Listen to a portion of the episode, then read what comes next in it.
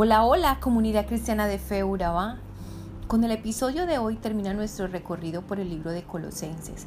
Espero que hayas aprendido tanto como yo acerca de la vida en el hogar y la familia, el trabajo, la manera en que debemos tratar a los demás y la suficiencia de nuestro Señor Jesucristo. Cerramos con unos saludos que envía Pablo, que menciona a los que han colaborado con él en el ministerio y que he titulado La segunda línea de Dios. Empecemos por recordar el reciente título del Giro de Italia, conseguido por el ciclista colombiano Egan Bernal. Este título tiene una parte reservada para su compatriota Daniel Felipe Martínez, compañero de equipo y quien fue su escudero incondicional en los momentos que más ayuda necesitó. La labor encomendada a Martínez como gregario de lujo de Egan la cumplió a la perfección, pues su apoyo fue tal que si no hubiese estado en los momentos más complicados, el título no hubiera sido posible. Las cámaras de la competencia captaron el momento en el que Dani alentó a su líder de equipo. Los hechos ocurrieron a falta de 3 kilómetros para el final de la etapa. Allí se puso a prueba la verdadera función de Martínez con el Ineos y este resignó sus posibilidades de victoria de etapa y hasta de entrar en el podio de la general por esperar a Egan.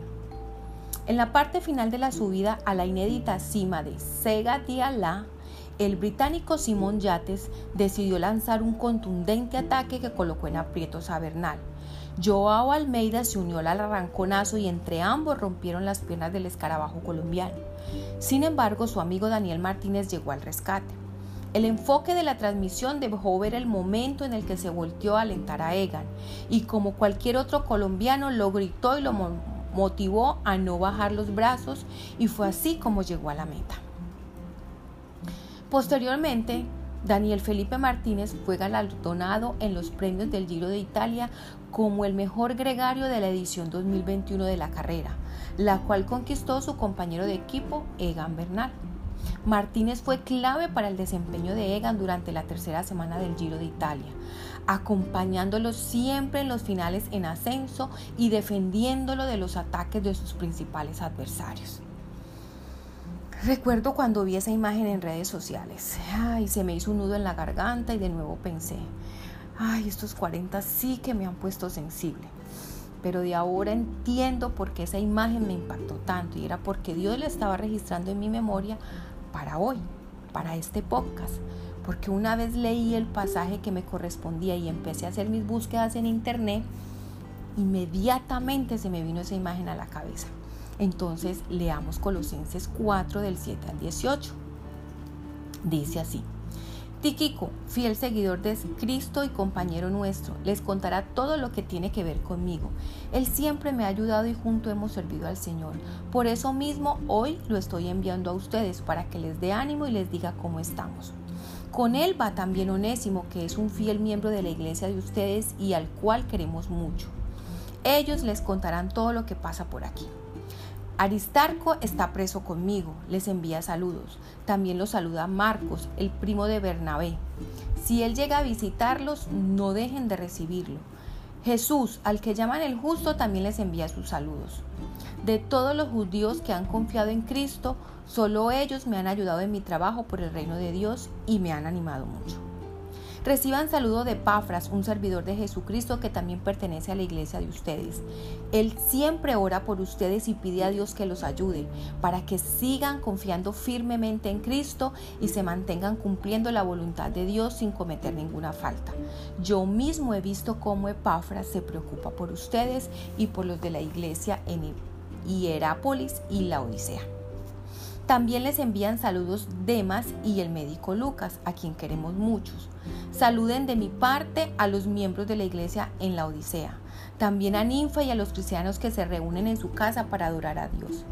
Cuando ustedes hayan leído esta carta, háganla llegar a los que se reúnen en la Odisea para que también ellos la lean y ustedes a su vez lean la carta que yo les envío a ellos. Díganle a Arquipo que trate de hacer bien el trabajo que el Señor Jesucristo le ha encargado. Yo mismo con mi propia mano les escribo esto. Recuerden que estoy preso. Deseo de todo corazón que Dios los llene de su amor. Bueno, te preguntarás qué tienen en común el anécdota de Daniel Felipe Martínez y este pasaje que aparentemente habla de unos saludos. Resulta que Tiquico, Onésimo, Aristarco, Marcos, Jesús al que llaman el justo y todos los demás que y todos los demás fueron claves porque fueron el refuerzo o la segunda línea de Pablo. Pablo es el recordado, es uno de los autores del Nuevo Testamento que figura con más frecuencia, pero detrás de él siempre estuvieron todas estas personas y que seguro sin ellas no habría podido lograr todo lo que Pablo logró. Por ejemplo, están los hombres que fueron mensajeros, como Titico, descrito como un hermano amado, un ministro fiel y un siervo en el Señor. También lo menciona en Efesios, donde realizó los mismos deberes que se resumen en este pasaje. Y también lo menciona en Tito y en Segunda de Tito, donde continúa sirviendo a Pablo como un mensajero. Onésimo, a quien describe como un hermano fiel y amado, probablemente era de Colosas. Aprendemos de la epístola a Filemón que Onésimo fue un esclavo fugitivo convertido por Pablo y enviado de vuelta. Debido a hombres como estos, la influencia de los apóstoles fue capaz de extenderse mucho más lejos que si estuvieran solos. Y eso también significa que la influencia del Evangelio se extendió mucho más. También están los que fueron consuelo, como Aristarco, un compañero de prisión, también había sido compañero de viaje de Pablo. Estuvo a punto de perder la vida por los disturbios en Éfeso, navegó con Pablo a Roma y ahora estaba en Roma con Pablo. También está Marcos, el escritor del segundo evangelio. Comenzó con Pablo y Bernabé en su primer viaje, pero luego se volvió. Más tarde se convirtió en el motivo de la discordia entre Pablo y Bernabé, pero finalmente resultó de beneficio para Pablo en el servicio. Está Jesús el llamado el justo. Poco se sabe de este hombre excepto que era judío y un compañero de trabajo para el reino. Él también fue un consuelo para Pablo.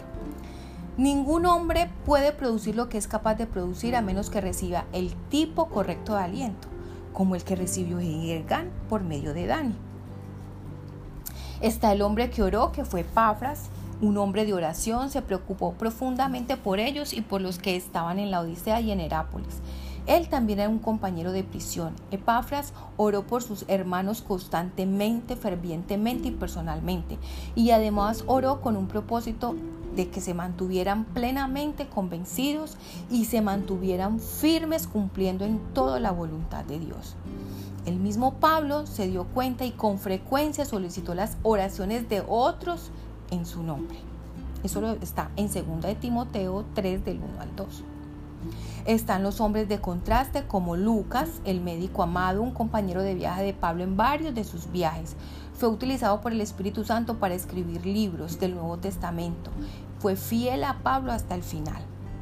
Y Demas, cuando se escribió Colosenses y Filemón, Demas era un compañero de trabajo, pero no mucho después se dijo de él, Demas me ha abandonado habiendo amado este mundo presente. Demas sirve como un recordatorio sobrio de la necesidad de permanecer firmes hasta el final.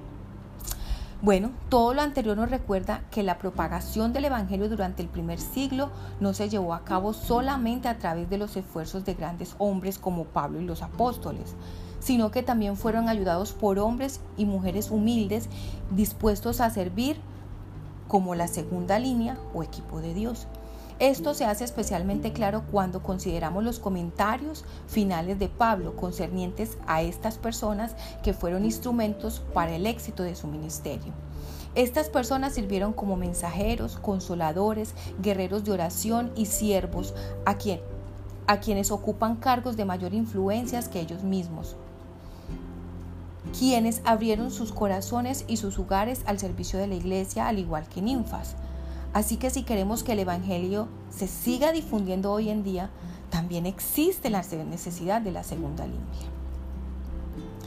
Te invito que entre tanto encuentras tu propósito o llamado en Dios, si no te ha sido revelado aún, te alistes en la segunda línea. Cualquiera que sea tu vocación o habilidad, ponla al servicio del Señor. Hay mucho que podemos hacer, hay mucho que necesita Dios que hagamos. Te aseguro que como Daniel Martínez recibirás el galardón. Se necesitan mensajeros para que el Evangelio llegue más lejos. Hay miles a quien consolar, hay miles a quien alentar, hay mucho y muchos por quien orar. Hay miles en la primera línea que necesitan un equipo de respaldo. Y ya para terminar, recuerda que la salvación no es una meta solo de unos pocos, sino una responsabilidad de todos los que nos decimos llamar cristianos. Entonces, si no estás en la línea del frente, debes estar en la segunda línea, en la línea de Dios. Oremos. Padre, ayúdanos a poner nuestras habilidades, dones y talentos a tus servicios, en la posición que tú necesites. Ayúdanos a comprender que sí, como todos los miembros del cuerpo son diferentes, ninguno es más importante que el otro, sino que todos son necesarios. En el nombre de Jesús, amén. Bueno, espero que este devocional haya sido de gran bendición para ti. Recuerda también que somos comunidad cristiana de Fe Urabá. Nos puedes seguir en nuestras redes sociales como arroba comunife y también nos puedes acompañar en nuestras reuniones presenciales los miércoles a las 7 y 30 de la noche y los domingos a las 9 y 30 de la mañana. Estamos ubicados en Carepa, salida a Chigorodo. Te esperamos. Chao, chao.